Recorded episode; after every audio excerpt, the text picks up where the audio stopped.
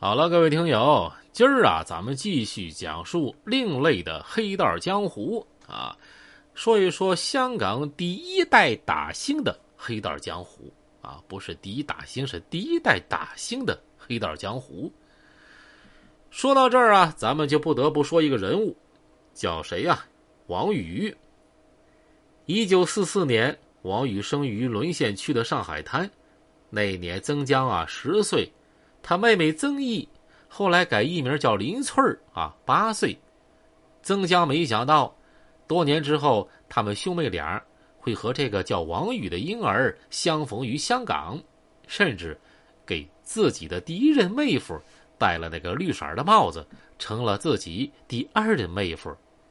那一年，十八岁的穷小子秦剑，在香港影视春天即将到来之际，步入影视圈当上了场记。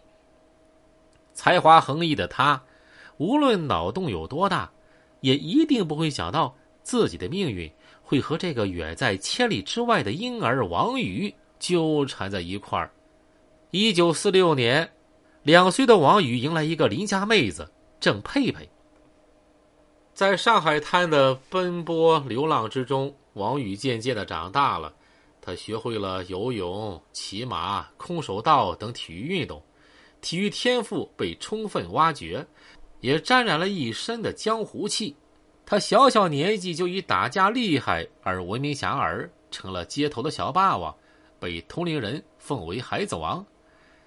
如果早出生半个世纪呀，搞不好他还会成为黄金荣啊、杜月笙那样的人物。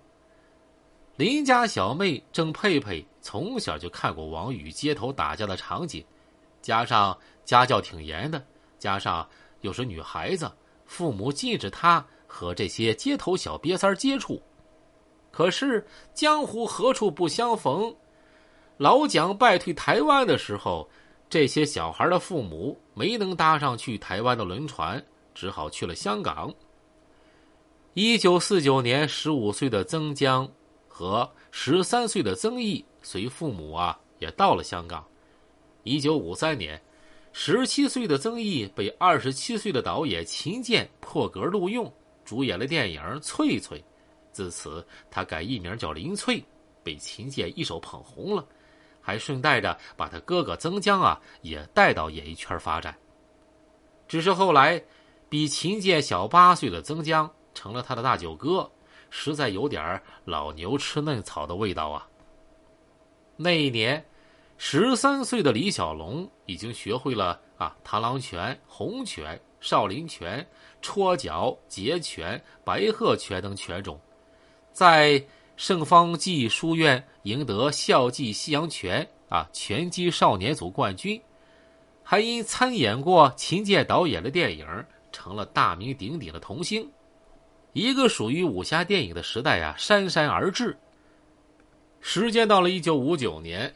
三十三岁的秦剑和二十三岁的林翠儿终于修成正果，迈进了婚姻的坟墓。日后，为他们婚姻掘坟的王宇啊，十五岁，是个体育特长生，身体发育很好。两年之后的，一九六一年，十七岁的王宇以上海体育学院游泳选手的身份转学到香港的珠海学院。一九六四年。二十岁的王宇已经成了香港的游泳健将，获得了好几项游泳比赛冠军，还被赋予厚望，进入了水球比赛队。在一次水球比赛中，发生了摩擦，王宇和别人啊打起来了。由于从小熟练空手道和西洋拳，血气方刚的他武功啊有点高，出手有点狠，严重违背了体育精神，被停赛了。刚好。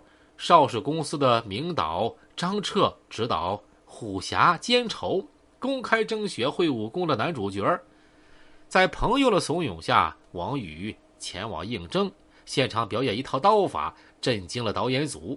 凭借高超的武功和不错的颜值，王宇在三千多名前往应征的大侠中啊脱颖而出，勇夺男主角。为了演好雷虎这个角色。王宇经常好酒好烟的招呼张彻等导演，剧组关系处得不错，还在武士指导下苦练武艺，和老板们一样，每天工作十六个小时以上，这武打技能更为精进。第一次演电影就收获一致好评。可惜这部片子啊，两年之后才上映了。要不，这个被打架耽误的运动员会更早成为功夫明星。由于在剧组表现良好，一九六五年徐增宏导演的《江湖奇侠》里，二十一岁的王宇再次获得主角。他身手矫健，武术高强，从三楼跳下都不用替身，很拼命。导演们啊，都喜欢用他。那一年，一手带出了楚原、谢贤、龙刚、林翠的秦剑，因烂赌成性，欠下一屁股饥荒，把一手好牌打得稀碎稀碎的，受到自己电影公司高层的排挤，郁郁不得志的他被邵逸夫啊给挖走了。瘦死的骆驼比马大，这秦剑依然是邵氏旗下片酬最高的导演，老婆林翠儿和大舅哥曾江。啊，这些人呢也被带到邵氏公司，就这样，这群人在邵氏旗下集合了。这王宇和林翠儿啊，就这么相逢了，距离他们相爱呀，就差一个时机了。